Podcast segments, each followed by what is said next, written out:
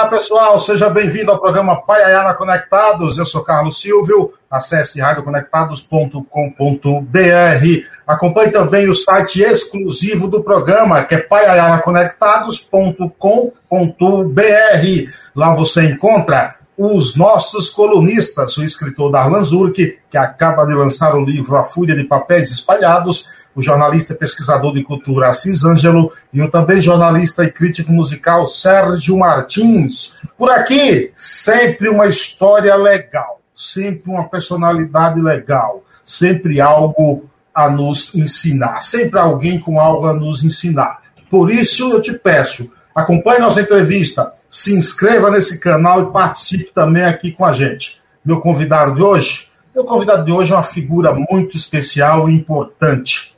Ele é professor, graduado em administração de empresa pela Universidade Municipal de São Caetano, com especialização em marketing e comunicação persuasiva pela Faculdade Casper Libero. Há mais de 20 anos, desenvolve diversas formações de consultorias, além de produzir conteúdo de relevância nas áreas de responsabilidade social, acessibilidade, incluindo pessoas com deficiências e gestão e controle social de políticas públicas. Também é diretor de Relações Institucionais da Organização Nacional de Cegos do Brasil. Meu xará, Carlos Ferrari, que honra recebê-lo. Obrigado pela aceitação do convite. Salve, Carlos Silvio. Salve, é, internauta. Saudações, internet. Vou usar aqui o meu bordão habitual. É muito prazeroso estar falando com você na Rádio Conectados, uma rádio eu tenho muito carinho, tenho uma parceria de longa data com a FUNSAI, estou aí pertinho da Conectados, né? Eu tenho uma parceria onde a, a, minha base física, meu escritório físico, é praticamente vizinho da, da Rádio Conectados, nós estamos a três casas, então é muito. Fico muito feliz de, de poder de contribuir de alguma forma para esse bate-papo. Uma alegria estar aqui com você. Muito obrigado. Você falou que está ali pertinho do Rádio Conectado, no Ipiranga, né? É, me diz uma coisa, você é paulistano mesmo?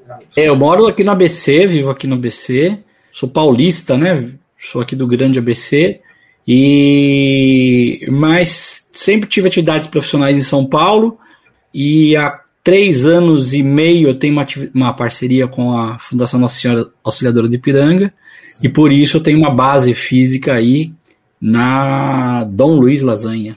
Bom, uma travessa da Nazaré. É, onde tem um restaurante com a comida muito boa, inclusive, diga-se de passagem. Isso aí. Entendeu? Carlos, me diz o seguinte: você é, não tem nenhum problema de te chamar de cego, deficiente visual ou visual?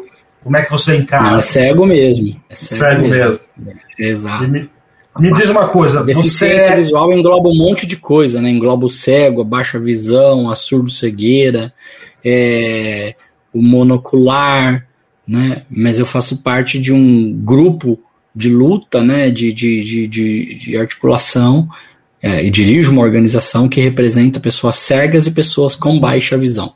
Bom, muito bom. Então você tem muita história para contar. Você já nasceu cego ou foi com o tempo? Conte um pouco. Eu nasci com uma patologia que me tornava tecnicamente cego. É uma patologia chamada glaucoma congênito. E, mas até seis anos eu enxergava um pouquinho e cores, formas, vultos, né? Mas a cegueira total era algo inevitável. Meus pais sempre souberam disso e eu fui sempre preparado para para viver essa condição humana de cegueira plena, né? É, mesmo tendo a experiência de experimentá-la parcialmente em alguns, em alguns anos da minha vida. É, você, a tua memória visual traz alguma coisa ainda desse tempo que você enxergava? Alguma coisa? Felizmente sim, o, o Carlos, porque eu, eu passei por um processo chamado estimulação precoce. E esse processo se dá. É uma técnica, né? Utilizada no mundo todo e, e que trabalha ao máximo os teus recursos, tanto para que você possa se valer deles no momento que você não tiver mais, quanto para que você possa aprender se conectar com outros recursos que lhe possam ser úteis no, é, naqueles momentos que você necessitar. Então, o, o, trabalho de estimulação precoce foi muito valioso porque me fez tanto constituir uma memória visual que até hoje me vale, por exemplo, para pensar em cores ou até em formas, quanto para me, me, me, assegurar algumas habilidades, por exemplo, com o contato com a leitura braille, que eu tive contato desde muito cedo, né? E mesmo uma, uma, uma, um nível de independência bem, bem importante para me assegurar um bom, um bom desempenho na vida doméstica, na vida, na vida autônoma mesmo, né, que a gente chama, atividade de vida autônoma. Eu falei um pouco aqui do teu currículo, do teu longo currículo. É, você também é escritor. Quantos livros publicados já? Eu tenho três livros publicados. Eu tenho dois livros infantos juvenis e tenho um primeiro livro de crônicas que eu, que eu produzi em 2011 é, eu, eu, você reparou que eu, pense, eu parei para pensar aqui, porque eu estava trabalhando num, quatro, num quarto livro até o final do ano passado, dei uma pausada agora, e aí para mim ele já existe na minha cabeça, então eu fico às vezes pensando nele como se ele já já, já tem nome, então. Não, já, já, tem já, nome, já então. tem nome, já tem texto, só não tem coragem para publicar ainda. Porque coragem, você sabe que escrever. Coragem para falar o nome, coragem para falar o nome. Não, ainda não. sabe que escrever, é, escrever é um ato de desconstrução, né? De desconstrução, porque a gente fica o tempo inteiro rebuscando e. Mas vai acontecer, em breve vai acontecer. Você publicou mais um prato para Pedrinho, editora Paulus, 2018. Esse é o Isso. É, Lei editora Paulus, também 2014. E Visões para uma boa conversa sobre inclusão e cidadania, pela editora Scortese, conhecida, conheço muitos amigos que publicam por ela também, do João Scortese. E esse foi de 2011. Esse é o primeiro? Esse foi o primeiro. Esse, esse livro foi, foi, foi bem interessante porque ele, ele foi um, um quase que um parto, né? É, eu sempre gostei muito de escrever. E aí eu recebi um convite do jornal aqui da minha cidade, daqui da minha região, chamado Diário Grande ABC, para assinar uma coluna semanal e eu, eu comecei a escrever é, sobre inclusão e aquele espaço virou um pouco um espaço de reflexões sobre inclusão, mas virou fundamentalmente um espaço também de autobiográfico, sabe? É, eu comecei a me valer das experiências cotidianas para cronicar e, e, tratar de inclusão, com uma pitada de ficção por vezes, com uma pitada de ironia por outras tantas. Como é a crônica brasileira, né? Eu acho que a crônica a crônica é a nossa, é o nosso estilo literário, né? Sim, melhor é onde, até, onde, onde, eu, onde o brasileiro se encontrou melhor com a literatura. E, e eu, como bom brasileiro que sou, fui, fui, fui recorrer à, nossa principal a nossa principal habilidade de literária. Mas sabe, eu nunca imaginava que aquilo tudo podia virar um livro, mas a coisa foi acontecendo e, e, e eu acho que o Visões é um livro muito interessante, é um livro de um tempo da vida. Se você perguntar, é, eu já pensei inclusive em, em, em republicá-lo, né, em reler e, e, fazer uma segunda edição, né, porque é, talvez ele mereceria um upgrade, né. É, é, um livro, é um retrato daquele momento da vida. É bem interessante, tem um carinho muito grande por esse livro. Você está falando de crônica aí, que é um, é um retrato do nosso dia a dia, da nossa vida. Eu fiz uma entrevista com Inácio Loyola Brandão, foi na rádio, foi nos Nossa. estúdios mesmo da rádio. Ah. E eu lembro que eu fui buscar ele em casa. Ele mora ali em, em Perdizes. E chegando aí na rádio, em frente ao. passando na rua do. do. Ih, fugiu o nome, que tem peixes lá, como é o nome, rapaz? Do, do aquário. Ali no aquário ali? É, do aquário. Ali tem umas senhoras que, no final de semana, elas ficam na rua chamando os carros das pessoas que vão para o aquário para parar na garagem delas, vendendo ali a vaga, alugando por um determinado tempo a, a, a vaga. E Loyola me uhum. perguntou o que era, eu expliquei para ele. E aí ele olhou assim e falou: rapaz, olha que crônica que eu tenho aqui. Então a crônica é, é isso, não é? Exato. A, a crônica é a capacidade eh, do artesão das palavras de retratar o momento por meio da, da modelagem dessas palavras, né? É muito parecido, eu, eu, eu, eu, eu entendo, e no meu caso, como pessoa cega, isso para mim fica muito claro, é muito, a, a crônica é muito parecida com a habilidade de fotografar, com uma vantagem, a, as lentes, é, seja da câmera analógica ou da câmera é, digital, elas vão captar a realidade, né?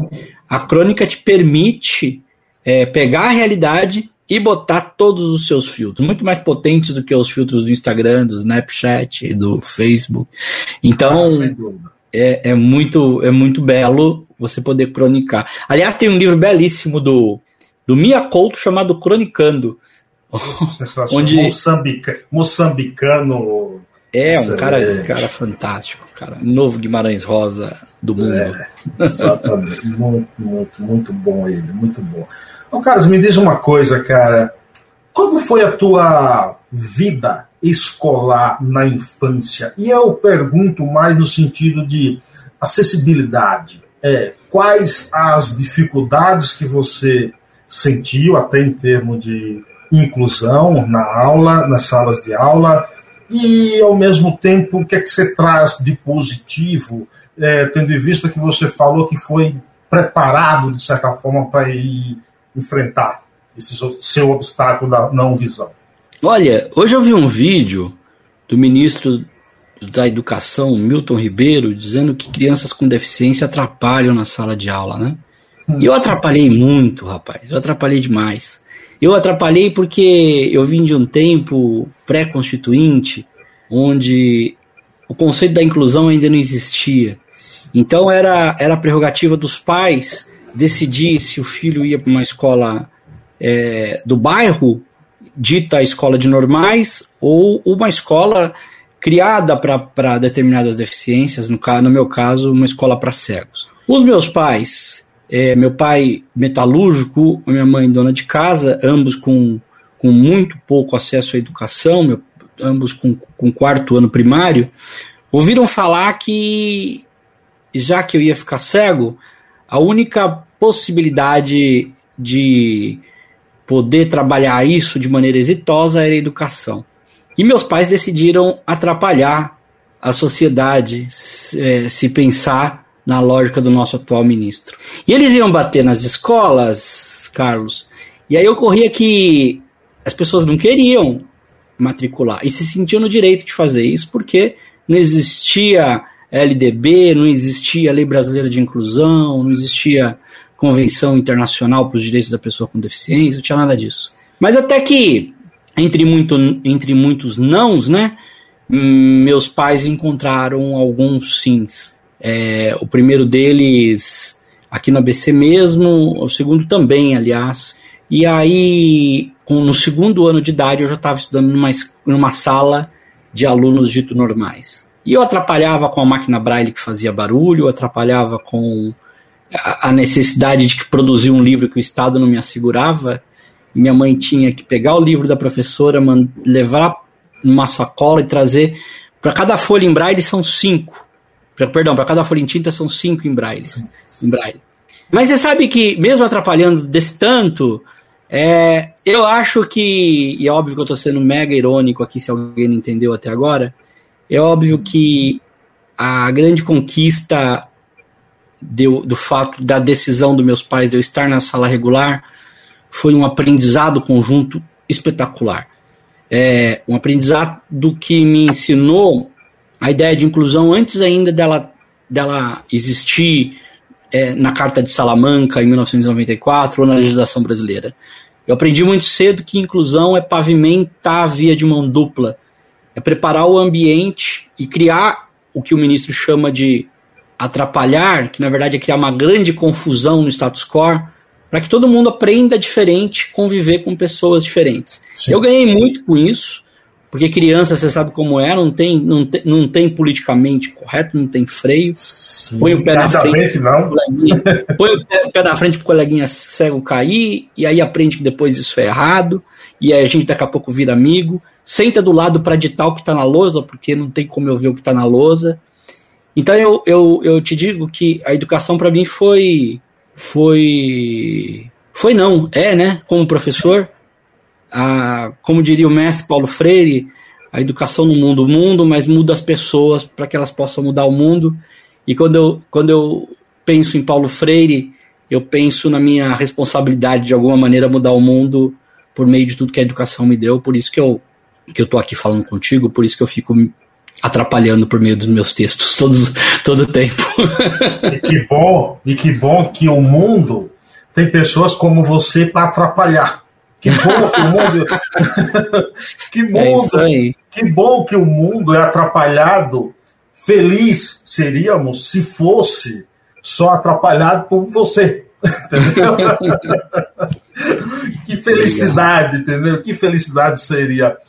Agora me fala uma coisa: nos anos 90 você vira embaixador do movimento Web para Todos. Como é que você começa a ter esse contato com o mundo da internet e fale um pouco também desse movimento? Então, o Web para Todos veio bem depois, não foi nos anos 90, não. Ele vem bem. Foi bem depois? Bem depois. Mas nos anos 90 eu começo a ter contato com a internet. Aliás, tem uma curiosidade bem interessante que eu descobri na minha pesquisa de mestrado. Eu, eu tinha essa, esse palpite, mas eu descobri, constatei de fato com pesquisa, na, com pesquisa ao longo da elaboração do, do mestrado. Ah, as pessoas cegas no Brasil, elas acabaram acessando a internet antes da população em geral, porque havia um projeto, aliás, haviam dois projetos bem interessantes. Um aqui na USP e outro na UFRJ, que acabaram sendo integrados e criaram a rede é, é, por meio da Rede Nacional de Pesquisa. Mas todos dois é, tratavam da ideia de assegurar o acesso democrático à internet. E aí, por conta da Uf, UFRJ, lá em 94, é, começar a desenvolver um sistema operacional que permitia a leitura de tela por pessoas cegas, acabou que começou junto, é, meio que juntou a fome com a vontade de comer. A universidade queria abrir a porta e tinha, a gente tinha lá o leitorzinho de tela que vinha em 18 disquetes 5 por um quarto, era um negócio muito louco. E tinha uma, um hardwarezinho que ligava na, na porta serial do computador. E acabou que a gente foi meio que os pioneiros de internet, né? E, é, e aí é aquela coisa, a gente tinha é, chat de, de, de bate-papo. Sabe que a internet ela gerou muitos, muitos encontros, né? Ela, ela acabou fazendo com que pessoas cegas do norte ou do sul do Brasil se conhecessem, se casassem, criou um, um, um movimento com encontros, nacion, é, encontros anuais em âmbito nacional, gente vindo do Acre de ônibus para o Rio de Janeiro, do, do, uma coisa maluca. E, e, porque era, não era só a possibilidade do encontro, do chat, do namoro, era a possibilidade de ler o jornal que nunca foi lido, Sim. né? Porque o jornal estava na banca, e aí do dia para noite a gente percebeu que a gente podia ler o JB online, né? Entrava meia-noite ali, se conectava, e depois começaram a vir, vir todos os outros, e então a, a, a internet criou o que eu chamo em um dos meus artigos de inclusão disruptiva, né? A, a inclusão que o Estado não deu conta, que é nós do movimento de luta não demos conta, e, e, a internet ela criou a inclusão disruptiva. Junto com isso, obviamente, que vem um, um outro desafio, que é o que eu chamo de, brincando um pouco, plagiando um pouco o Bauman, eu chamo de acessibilidade líquida. Porque no mundo virtual, hoje o acesso ele está segurado em muitas das soluções digitais, né? O StreamYard, que é a solução que nós estamos usando aqui, é, ele é, tem uma boa, uma boa acessibilidade. É, mas imagine que amanhã, uma acessibilidade razoável, mas imagine que amanhã é, o, o, desenvolvedor do StreamYard esqueça de atualizar na próxima versão as, os recursos de acessibilidade. O que vai ocorrer é que eu não vou conseguir, talvez, participar da próxima live. Então, a acessibilidade se torna líquida e as barreiras se tornam efêmeras. Efêmeras porque elas podem ser derrubadas não como um degrau que precisa de uma marreta para virar rampa com cimento, né? Mas ela precisa de compromisso ético e, e, e, e de desenvolvimento muito atento para que não se perca. Então é bem interessante essa coisa do mundo virtual. E o que podemos fazer para mudar esse quadro de acessibilidade líquida, termo criado por ti? Não, eu, ve, eu, eu vejo que eu não acho que a gente precisa mudar, eu acho que a gente precisa ficar de olho, né? Nessa fluidez. Porque quando, quando existe compromisso ético, como eu disse, essa, essa fluidez ela vai bem, ela, é, o líquido ele não é ruim, né? O ruim é quando ele, ele, ele se torna volátil e afeta de tal ordem que a coisa se transforma, né? E a acessibilidade se, torna, se transforma em barreira. Mas veja, é, o que eu sempre cobro é que haja compromissos firmados. Eu, eu vou te dar um exemplo bem concreto. A Globo. A Globo, o sistema Globo, eles têm, eles têm, por compromisso de lei, mas até mais do que por compromisso de lei, imagino eu por, por alguns movimentos internos que eu não desconheço, eu não conheço o povo da Globo, mas eles têm um conteúdo muito interessante de áudio descrito. Se você for assistir um filme na Globo, você vai reparar que tem um sinalzinho de som, né, que é, é um sinalzinho muito peculiar. Todo filme ele faz um pururu, né? Esse sinalzinho indica que o filme tem audiodescrição. Então qualquer cidadão em qualquer parte do Brasil aperta a tecla SAP no controle da sua operadora e aí vai ser descrito tudo que está rolando no filme.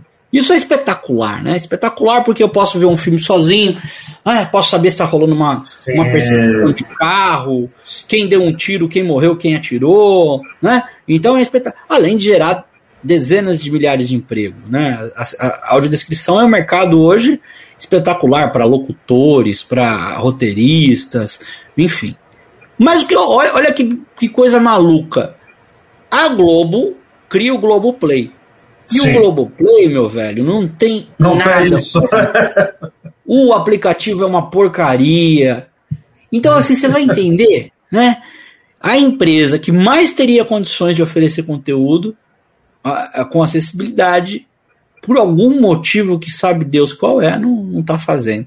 Então, são as lutas aí que a gente precisa fazer para resolver, né? Há alguma consciência coletiva? é, dos riscos dessa efemeridade aí? Estamos vigilantes?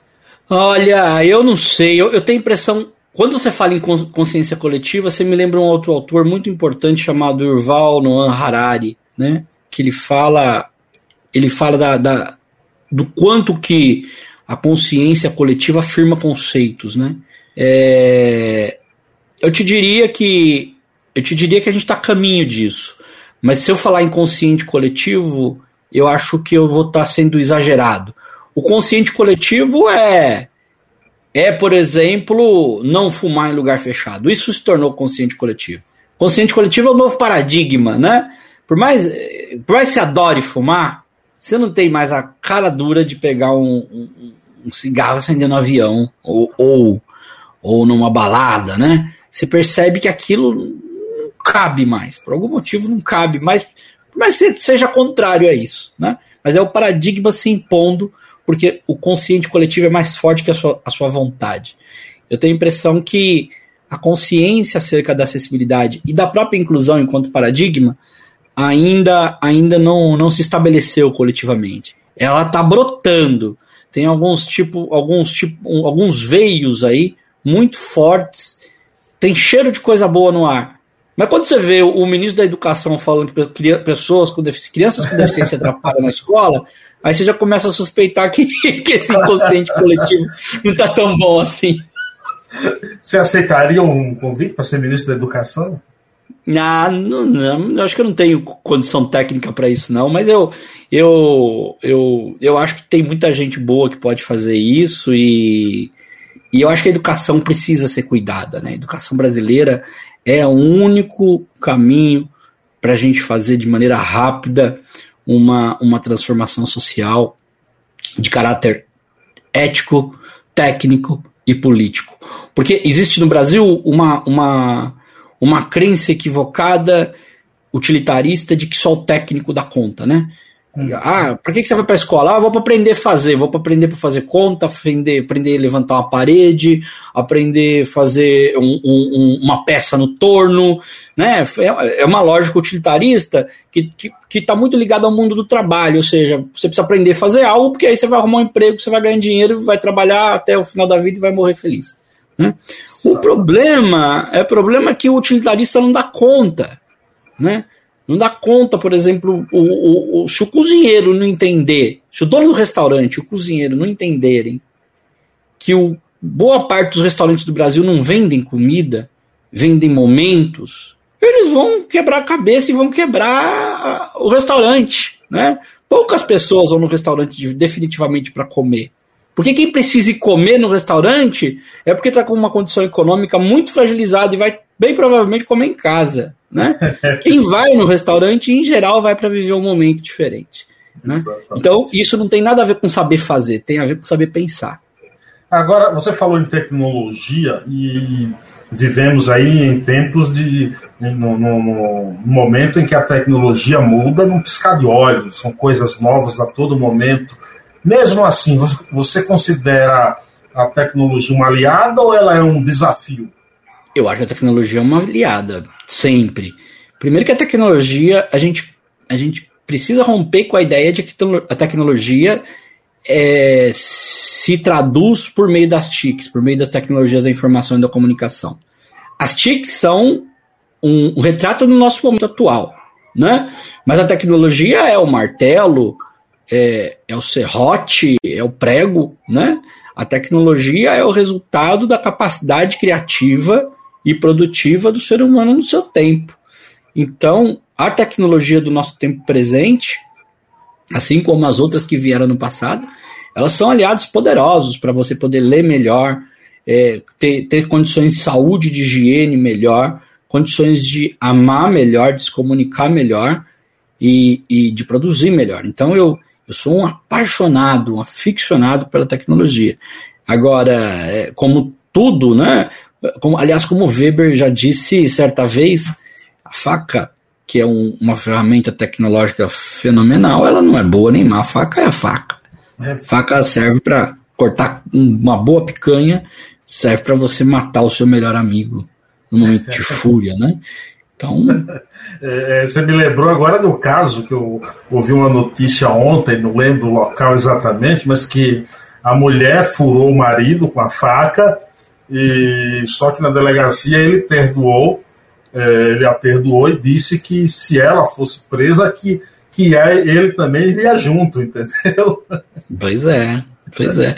É, é, é, são as pessoas exercendo a sua humanidade na plenitude, né, sendo demasiadamente humanas. Você foi secretário de Tecnologia e Acesso à Informação? Sim, da União Latino-Americana de Céus. Quando foi? Eu, eu desenvolvi esse trabalho no mandato anterior, né? Hoje eu sou atual vice, primeiro vice-presidente da União Latino-Americana de Cegos. Eu fiz esse trabalho entre 2016 e 2020 e foi um trabalho muito bacana de, de realizar porque a gente estava numa luta por ratificar na América Latina um tratado de exceção no direito do autor. Um tratado firmado, um tratado tripartite que envolvia autores, editores e pessoas ah, com dificuldades de leitura. No caso aqui nosso, né, pessoas cegas com baixa visão. Esse tratado gera a excepcionalidade no, no direito do autor para que essas obras possam ser reproduzidas sem custos em formatos acessíveis. E a gente fez uma peregrinação pela América Latina. Hoje nós só temos dois, agora se a memória não me trai, três países não signatários do tratado. É, então fizemos um trabalho de fôlego bem grande. É, e, e, e agora a gente está numa etapa, inclusive eu estou indo para Costa Rica agora no finalzinho de setembro, para discutir a implementação. Né? A gente trabalhou muito forte para os países ratificarem, e agora o próximo desafio é implementar com decretos, com pactos, com estratégias de tecnologia de novo aí, para que cada vez mais a leitura seja compreendida é, como um direito humano, é, que, é, que, é, o que a gente bate sempre na tecla. A leitura não é um, um um ingrediente supérfluo, um poder da elite. A leitura precisa ser compreendida como um direito humano. No caso daquelas pessoas que historicamente tiveram tolhido esse direito humano, o Tratado de Marrakech ele, ele supre esse gap histórico, né, para que pessoas possam ter acesso ao que nunca tiveram ao longo da vida. É, você faz um podcast aí com um cara que eu admiro muito, tenho muito admiração mesmo dele, sempre acompanhei palestras e eu não sabia sobre é, recentemente que ele está perdendo a visão do último do outro olho. Né? Eu falo de Clóvis de Barros, que é genial. Me passou uma, uma impressão muito positiva, o jeito que ele encara isso, vem encarando isso de forma bem, muito bem humorada. Nessa entrevista, inclusive, ele cita seu nome também. É, e eu te pergunto, quais as lições, quais os, os, os as, não diria dicas, mas quais as, as impressões que você passa para alguém que de repente pode estar perdendo a visão ou perdeu a visão e entra até em depressão. Você tem contato com esse tipo de pessoa também? Você conversa com essas pessoas, sejam pessoalmente ou virtualmente? Não, não. Eu, o podcast foi um pouco, foi um pouco, é, cumpriu muito esse papel. Né? Muita gente entrando em contato com a gente. É, eventualmente eu recebo contato de pessoas, é, mas assim não, não tenho, por exemplo, um programa, uma, uma estratégia para fazer isso de maneira sistematizada. E, e, eu, eu não sei se eu saberia fazer isso de maneira sistematizada, porque nós estamos tratando a, a, quando você adquire uma deficiência, Carlos, seja ela qual for, mas a cegueira em especial, você morre enxergando e você nasce não vendo, né? É, é uma nova vida. E, e, e, e, quando você adquire uma nova, uma nova condição, porque a cegueira é, é uma condição humana, ela não é uma doença, não é uma maldição, também não é algo glamouroso que deve ficar sendo colocado como algo que te coloca no patamar de super-herói. É uma condição humana, uma nova condição humana, assim como é a velhice, a infância, né? E, e ao se deparar com essa condição humana, todo o seu repertório precisa ser considerado, né? Todas as suas experiências. Então eu imaginar que eu vou poder é, ter algum tipo de incidência significativa, eu acho um tanto quanto pre pretencioso. É óbvio, é óbvio que, que, que a, as minhas histórias podem ter algum significado para essa pessoa. É óbvio que um acolhimento generoso, né, com amorosidade, com, com é, tudo isso pode facilitar as coisas. Mas tudo isso é muito pouco diante da história do indivíduo. Né? E, e, e, a, e, a, e as histórias, o jeito com que esse indivíduo vê o mundo, não com os olhos, mas vê o mundo com a alma, a potência do Clóvis para com a deficiência se dá não por mim, pelo contrário. O que me chamou atenção para procurar o Clóvis para fazer o podcast foi o meu encantamento pela beleza com, com a qual ele trata essa situação, né? Porque ele traz uma bagagem de visão de mundo que lhe permite lidar com isso de maneira muito muito interessante, muito potente, eu diria, né? Ele acredita que a vida boa se dá no momento presente.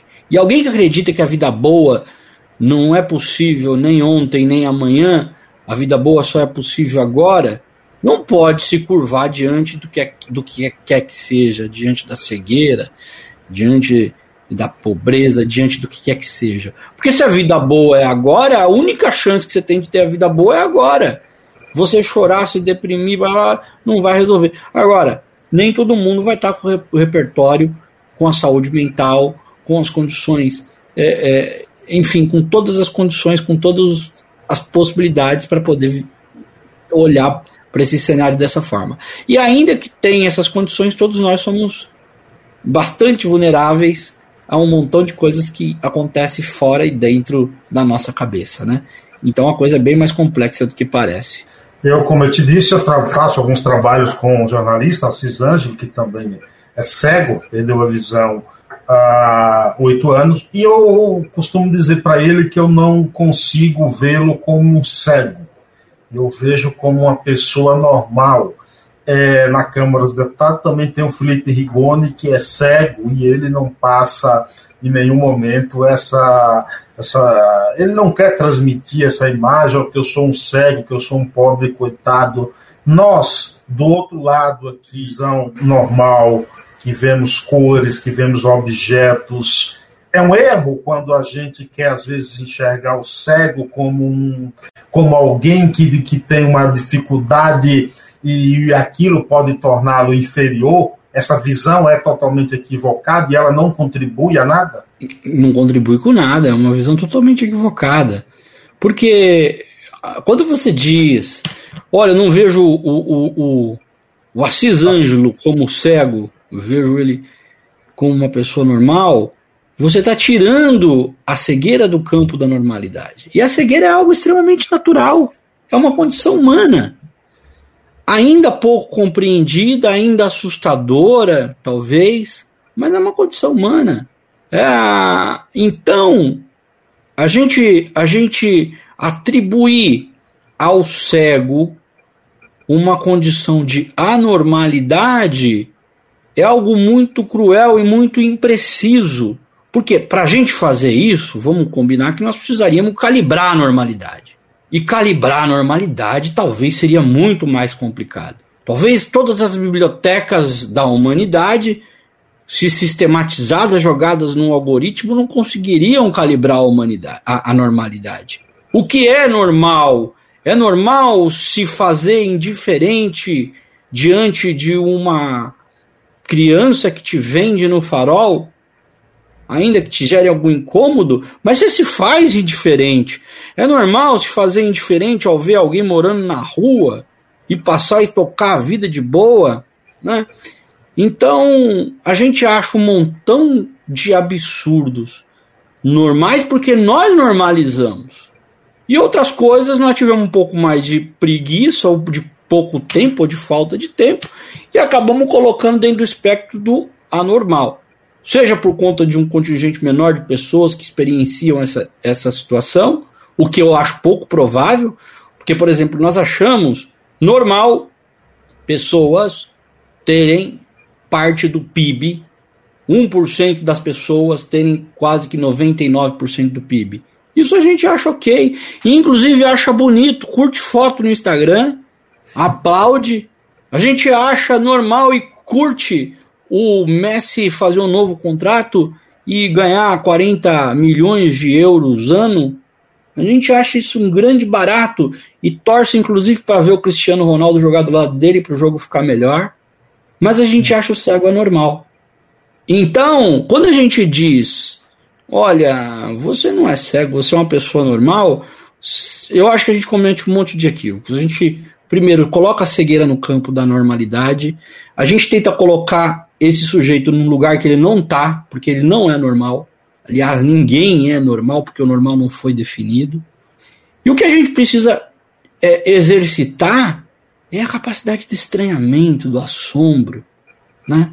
de ver cada ser humano como um ser único, e tentar aproveitar dessa, dessa diversidade de unicidades, aproveitar disso como elementos de aprendizado, elementos de enriquecimento da nossa existência, porque quando eu convivo com cego, com pessoas com orientações sexuais distintas, com um poder aquisitivo distinto, quando eu convivo com pessoas com níveis intelectuais distintos, eu eu experimento múltiplas, entre aspas, normalidades ou unicidades. E aí, esse meu olhar de estranhamento ele fica cada vez mais amplificado e mais pronto para receber o outro, seja ele quem seja.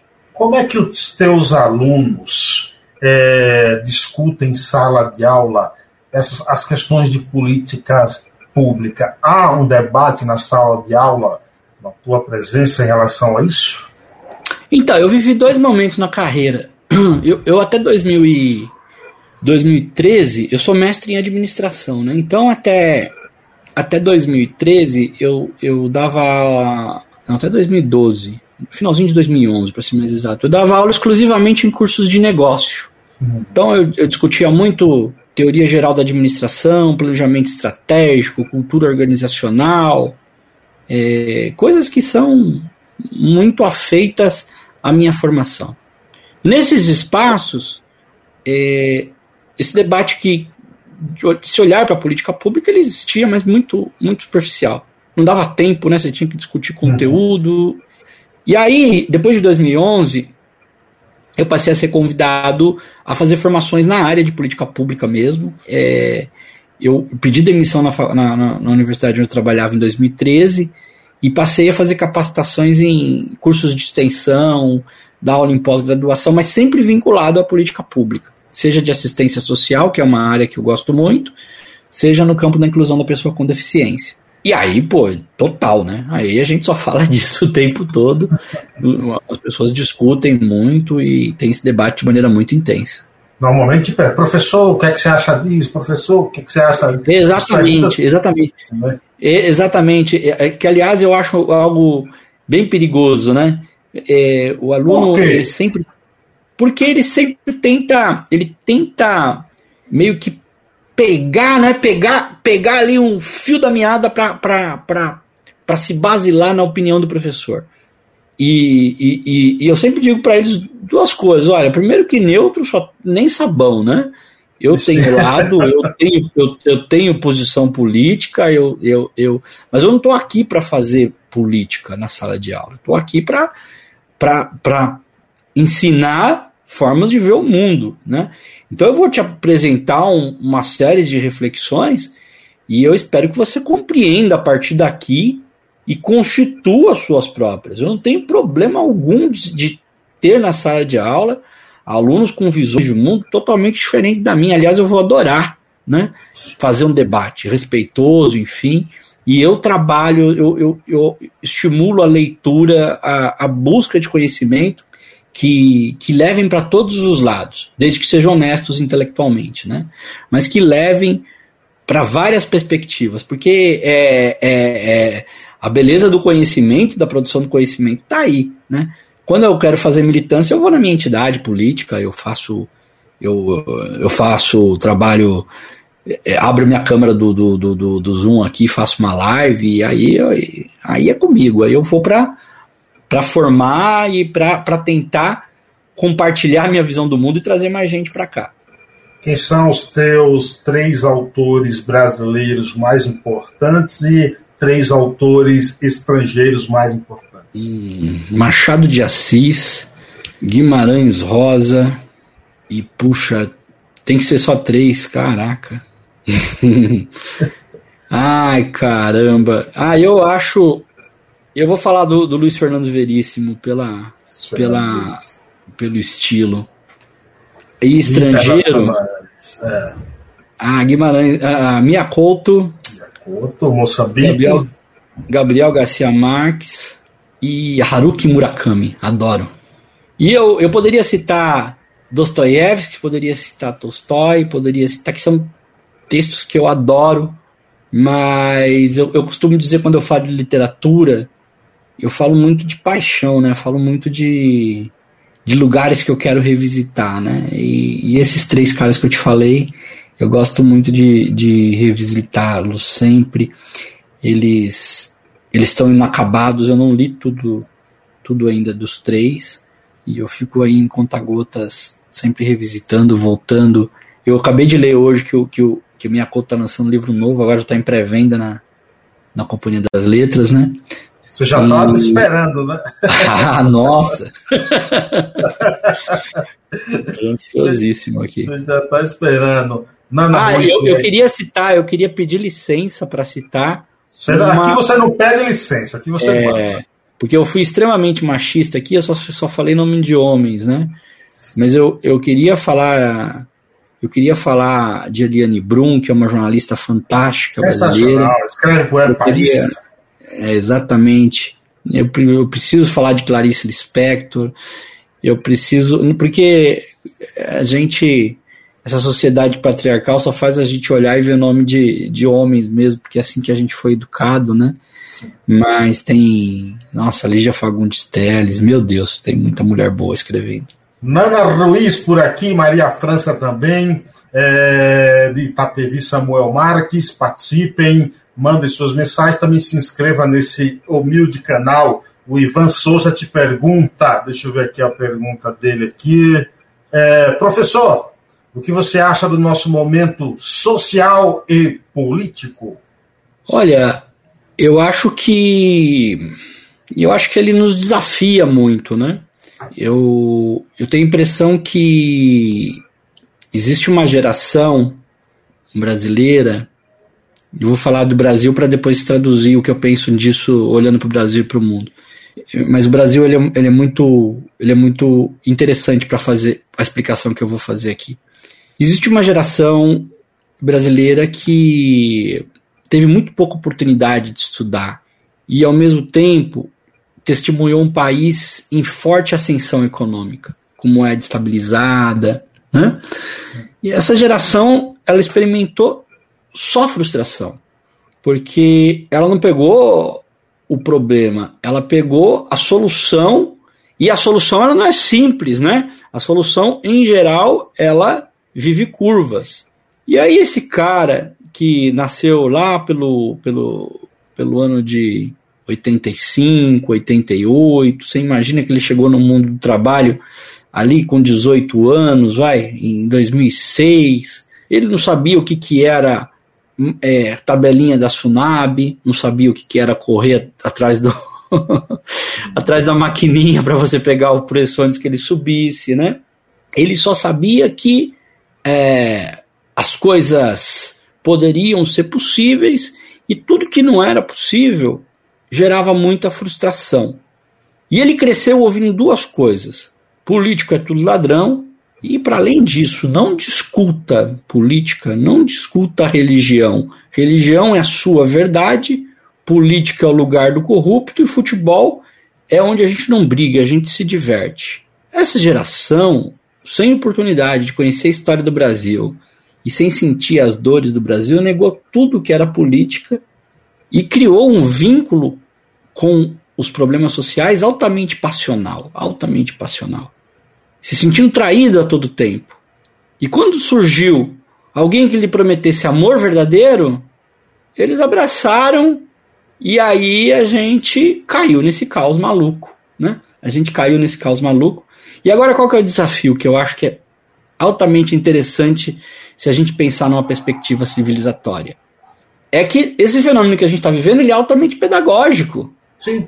Ou a gente aprende agora, seja com o golpe que vai vir, seja com a, com a retomada do país por numa perspectiva mais civilizatória, ou a gente aprende agora, ou infelizmente nós vamos ter que entregar o país para as próximas gerações. É isso, não tem muito segredo. É, uma sociedade se faz de pessoas, se faz de homens e mulheres que decidem lutar por ela ou simplesmente negá-la como tal. Se Aristóteles nos alertou que nós somos um ser político há mais de dois mil, dois, dois mil anos atrás, e até hoje a gente não entendeu, talvez a gente está precisando de mais Aristóteles, mais textos. Né? A gente está precisando de mais conhecimento para poder fazer cair a ficha. Né? Não, é, não é procurando mitos que a gente vai viver a realidade. A realidade não se faz com mitos, se faz com pessoas reais, pessoas que erram, que acertam, né? Então eu acho que está sendo muito pedagógico. Talvez a gente não aprenda, talvez a gente tenha que amargar a dor dessa aula que está sendo dada. Mas eu acho que isso pavimenta, em algum momento, uma retomada democrática é muito, muito importante para o Brasil. A gente precisa, você falou em memória até visual, cores e nesse momento até cinza em que vivemos, precisamos fazer como você fez com o quarto da sua filha, pintado de rosa da Noni? Ah, eu acho que a gente precisa o tempo inteiro, né? eu acho que a gente precisa botar cor nas coisas. Eu acho que a gente precisa botar cor nas coisas, botar cor. É... E perceber o quanto que, que, que essa, essa, essa, essa essa curiosidade né, artística, essa sapequice, eu diria, de ficar pintando essas coisas totalmente cinza, sem vida, é o que faz, é o que dá vida, né? É, hoje me perguntaram é, o que, que eu achava, né, que estratégia tomar, né? E eu falei, olha, o que está por uma situação específica. E eu, eu, eu dizia para o interlocutor, olha, o que tem funcionado muito bem é, é o sarcasmo, é o humor, né? Porque é, é a única coisa da gente, pela, é, amenizar, é o único caminho da gente amenizar essa dor e mostrar o quanto que, que, que essa gente é bizarra, é totalmente sem noção. Deixa eu fazer a pergunta mais séria, então, dessa entrevista para a gente finalizar. Carlos Ferrari, professor, mestre, o que é a vida? Olha aí, eita. Você sabe que eu assisto provocação a vida inteira, mas nunca imaginei que ia me perguntar isso. Te é. peguei agora. a, a vida. Eu acho que a vida é, é a beleza do instante, né? A vida. A vida é a possibilidade de estar junto, mesmo que seja contigo mesmo. Muito obrigado, viu, mestre? Obrigado Valeu, pelos ensinamentos, pela oportunidade de bater esse papo contigo. Satisfação. Fale aí se você está em alguma rede social, Instagram, alguma coisa, as pessoas que quiserem te acompanhar, por favor, fique à vontade. Ah, então, digitem aí www.socialsoluções.com, soluções sem cedilha e sem tio. É o site do, do coletivo profissional que eu atuo. No, no, no, no Instagram eu estou como Professor Ferrari. E se você quiser saber tudo que eu faço de maneira simples, manda um oizinho no WhatsApp 11 989 74 6998. Ali tem um botzinho que já te cadastra o telefone 11 989 74 6998. Aí tudo que a gente faz, a gente, em geral, solta por lá. Deixa eu exibir aqui o número, que é fica fácil para as pessoas. 11 9 989 74 69 Só o 9 no início. 11 9 ah, 98479 6998. Isso. Isso mesmo? 989746998. Isso aí. Exatamente. Carlos, obrigado, cara. Satisfação. Valeu, meu brother. Um grande cara. abraço para ti. Sucesso. Até a próxima. Obrigado, até a... obrigado, gente. Se inscreva nesse Valeu. canal aí. Até uma próxima. Tchau, tchau. Mais podcasts como este você encontra no site da Rádio Conectados, radioconectados.com.br ou no seu aplicativo de podcast favorito.